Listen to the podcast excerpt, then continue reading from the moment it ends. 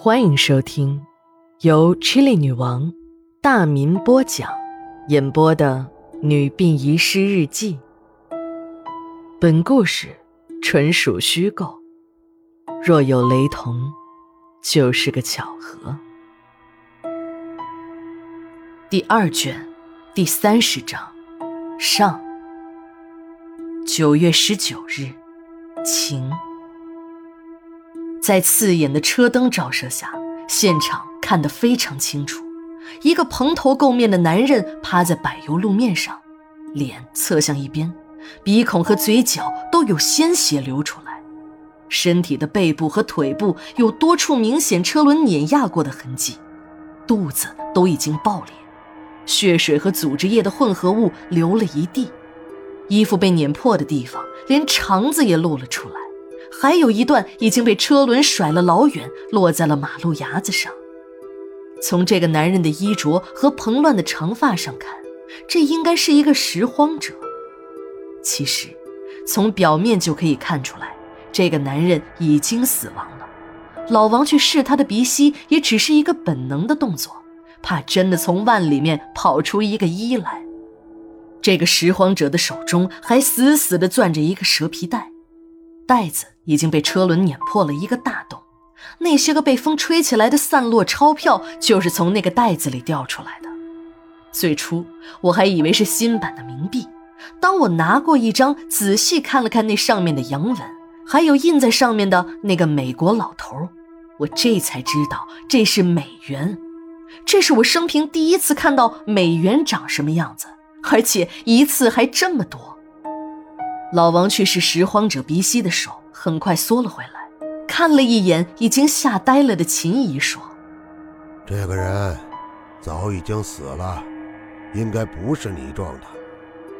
打电话报警吧。”说着，老王过来和我一起把散落在地上的钞票捡了起来，边捡还边说：“这还真是个奇怪的人啊，还没有死就带了这么多的阴钱。”当我告诉老王这就是美元，而且还是一百美元一张的大票子时，老王的嘴巴成了 O 型，不断的唏嘘着：“哦，咦，这要饭的不是抢了银行吧？要不然他哪来这么多的洋钱呀？”当我把地上拾起来的钞票塞回蛇皮袋时，我发现里面还有不少捆。我当时的心情。真的是很羡慕，人家一个乞丐都能这么有钱，我一个事业单位的工作人员竟然沦落到了债务缠身、寄宿墓地守卫室的境地。这些钱要是我的有多好，哪怕就几捆也行啊，我就能还清债务了。但我知道，这也仅仅是想想而已。即使我把这些钱拿到手，没有人找我，我也不会那么做的。这只不过是见景生情，意淫一下而已。要说人见了钱一点儿眼都不开，那是扯淡。能管住自己的手，不拿自己不该拿的东西也就可以了。我不喜欢美化我自己，没事往自己的脸上贴金，把自己整得跟圣人似的，那样活着实在太累了。警察很快赶到了现场，经过勘查，马上得出了结论。这个拾荒者的死亡和秦姨没有任何关系，也就是说，秦姨驾驶的殡仪车没有碰到死者。秦姨那颗悬着的心呢，终于放回了肚子里。她也知道撞人的不是自己，但当时这里没有车经过，也没有目击者。如果真的是把你粘上了包，你也没办法。如果家属再到法院去告你，那就更麻烦了。一看警察为自己作证，秦姨呀总算有了底。根据警察的推测，事故应该是这样的：一辆大货车先撞到了过路的拾荒者，没有停车，从拾荒者的后背碾压了过去，之后就逃跑了。之后又有几辆小车从拾荒者的身体上碾压过去，还有几个拐弯的痕迹可以看得出来。有的司机看到了死者后，可能是怕惹麻烦。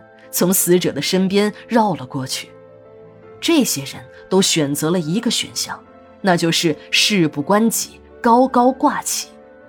人情的冷漠让我感到从心底往外的透着凉意。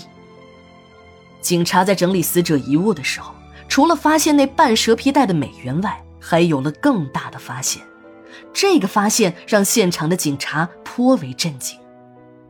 一个交警认出了这个拾荒者就是老王头，以前呢天天在自己的片区里溜达，困了找个地方把自己的破衣服往地上一铺就睡一觉，饿了就挨个垃圾桶找吃的。几年前他们就认识，自己还曾经给他过一些衣服和吃的，他只知道傻傻的看着人笑。可这个人怎么会有这么多钱呢？还是美元？有人说抢银行，那根本就不可能。这样一个智商有问题的人抢银行根本就不现实。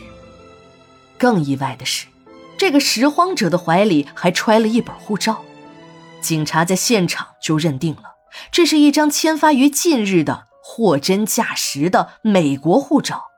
上面的照片一眼就可以看得出来，这就是拾荒者本人。半口袋的美元，如假包换的绿卡，这些事儿要是出现在一个大款的身上还能说得通，可他偏偏却出在了一个连智商都有些问题的拾荒者身上。这很多人做梦都在想，挖空了心思想得到的绿卡，竟然揣在了一个被撞死的拾荒者身上。拥有美国护照。那就是美国人，这呢就成了涉外的案子了。有关部门迅速的向本市的领馆通报了情况。等领馆的代办赶到现场，一眼就认出了这个人。他告诉办案人员：“这位王先生是一位行为艺术家，在油画和雕塑上的造诣也相当的高。王先生在美国的朋友们希望他能去美国讲学。一听说王先生要去美国，美国的几所大学都向他伸出了橄榄枝。一所美国大学已经为王先生申请了永久的移民，美国移民局也已经在三天前批准了这个申请。在我们领馆的帮助下，王先生才这么快办理好了出国手续。那个知情的交警差点没被美国领馆代办的一番话给雷死。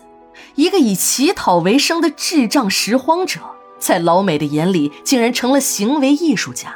还有美国的大学聘请他去当教授，这真是不可思议啊！如果不是发生在现实里，自己就是做梦也不会把这拾荒者和大学教授、艺术家联系起来。随后，美国领馆的代办还说，王先生原本是三天后由我陪同去美国的，没想到非常不幸的出了意外。